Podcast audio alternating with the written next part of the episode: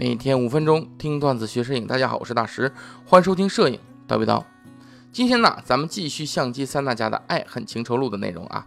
上回书说到，二十世纪八十年代的前夜，美能达推出了 A 七千啊，叫阿尔法七千。那么胶片时代呢，进入到了 AF 时代。同时，因为索尼推出了索尼马维卡，数码相机进入了各家研发原型机的时代。当然了，这在当时的市场上啊。呃，主流的还是咱胶片相机啊。那么眼看着美能达的 AF 相机大展拳脚，那么佳能是第一个先坐不住的啊，积极的就开始了新机的一个研发工作。当然了，最开始佳能想法是什么？改进它当时现有的那个 FD 系统，使之能够支持 AF 系统。结果弄出了一个配备专用 AC 镜头的自动对焦相机 T80 啊，特别丑，镜头旁边有个大鼓包啊，那是是为了放电机。那么 T80 的市场评价？不是很好，让佳能呢发现这种修修补补的方法呀，没法的适合这个自动对焦的需求，索性就舍弃了机械界面的 FD 卡口，转而开发全电子界面的 EOS 接口了啊。这个 EOS 系统，哎，就我们现在用的 EOS 系统啊，就是 EF 电子卡口镜头。那么这样做的缺点呢，就是佳能丧失了很多之前拥有手动镜头的老用户，对吧？因为卡口不通用了。但优点是。不再有妥协以及顾虑的设计，使得它的发展速度飞快。一九八七年，佳能就推出了 EOS 六五零和 EOS 六二零啊，这个序号比较小，那个更专业一些啊。EOS 六五零可以说是拉开了电子化 EOS 系统的序幕，佳能甩掉了 FD 的手动系统的包袱，从此轻快地走在了自动对焦的大路上。而尼康啊，就固执的想要在原有的 AI 卡口上进行改进，使其能够使用新的 AF 镜头，又能兼顾早年的 MF 镜头。这样做的缺点就是，啊，这样做有个优点啊，优点就是它能保护庞大的粉丝群，对不对？缺点就是，呃，因为技术的限制，导致发展呢比较缓慢，对吧？它先后推出了 AF 啊，这个 A 四，嗯。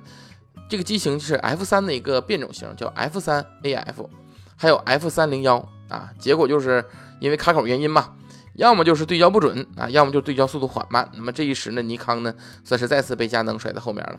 那么直至 F 五零幺型推出之后，尼康才算勉强在 F 卡口上啊，就是它那个 AI 改成 F 卡口了，正常的来使用它自己的一个自动对焦。不过对比同时代的佳能的 EOS 六五零。这个全电子化，这个 F 五幺零啊，尼康的 F 五幺零还是有所不足的，尼康要闹死心了啊。那么到了一九八八年，尼康终于在 AF 时代重新振作，推出了著名的 F 四。对，F 四是 F 系列的第四代顶级机身，其内置胶片马达，自动聚焦，多种测光功能，并有着尼康一贯的传统，良好的机械性能，工作精密。可靠且耐用的同时，F 四还大量的启用自动化，性能之强，如同今日普及的傻瓜相机啊，按下快门即可拍照啊。不过在控制上，F 四还是保留了大量的传统模式，也没有在相机顶上安装 LCD 的这个显示面板，仍然以传统的方式显示信息。F 四的优秀啊，让尼康终于在对抗佳能的 EOS 系统上扳回一城。在童年时期，美能达也没闲着，推出了世界第一台内置双焦点镜头的防水防尘的轻便相机。这个怎么拼呢？反正 DUAL 三五啊，这个型号是，并且上市销售。而同样在同年啊，都是一九八八年啊，同年富士与东芝在德国科隆博览会上展出了共同开发的使用内存卡的数字静物相机 D S 杠 E P。这 DS-EP 啊，虽然不是单反相机啊，但是可以算是世界上的首台使用闪存存储介质的相机了。这一存储模式啊，沿用至今，也成为了目前相机存储模式信息的第一方式啊。当然，此时呢，DS 杠 EP 还非零售产品啊，绝大多数人是无缘购买的啊。另外多提一嘴，这个 DS-EP 啊，外形是真不怎么样。怎么看都像一刮胡刀啊！而 DS-EP 这种将照片存在一张小卡里边的存储结果呢，让各家都是虎躯一震。在这前后啊，什么富士、东芝、奥林巴斯啊、柯尼卡、佳能都相继发布了这个数字型这种相机的试制品。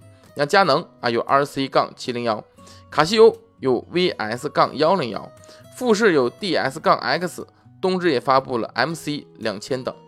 而美能达是最牛的啊！就在同年的五月，美能达就做出了世界第一台内置智能卡的 AF 单反相机阿尔法七七零零 I 上市并且销售。来看看啊，就我出生这一年，这相机史上发生多少大事儿是吧？厉害了！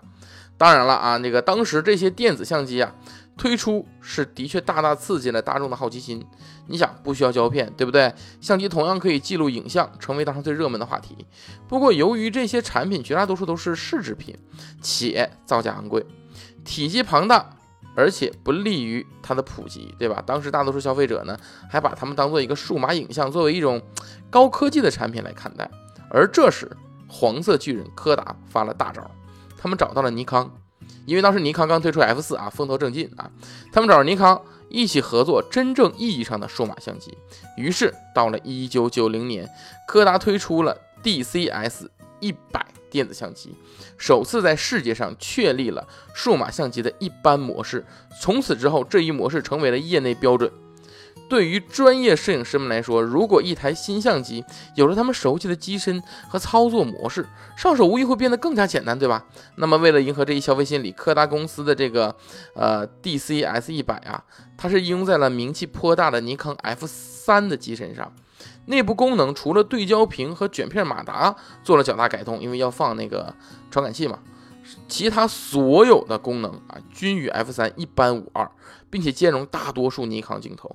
厉害喽！至此，数码相机正式登上了历史舞台。而同一时代，胶片相机呢是进入了 AF 争雄的时代。虽然目前看起来尼康略胜一筹，但好戏还在后面。欲知后事如何，且听下回分解。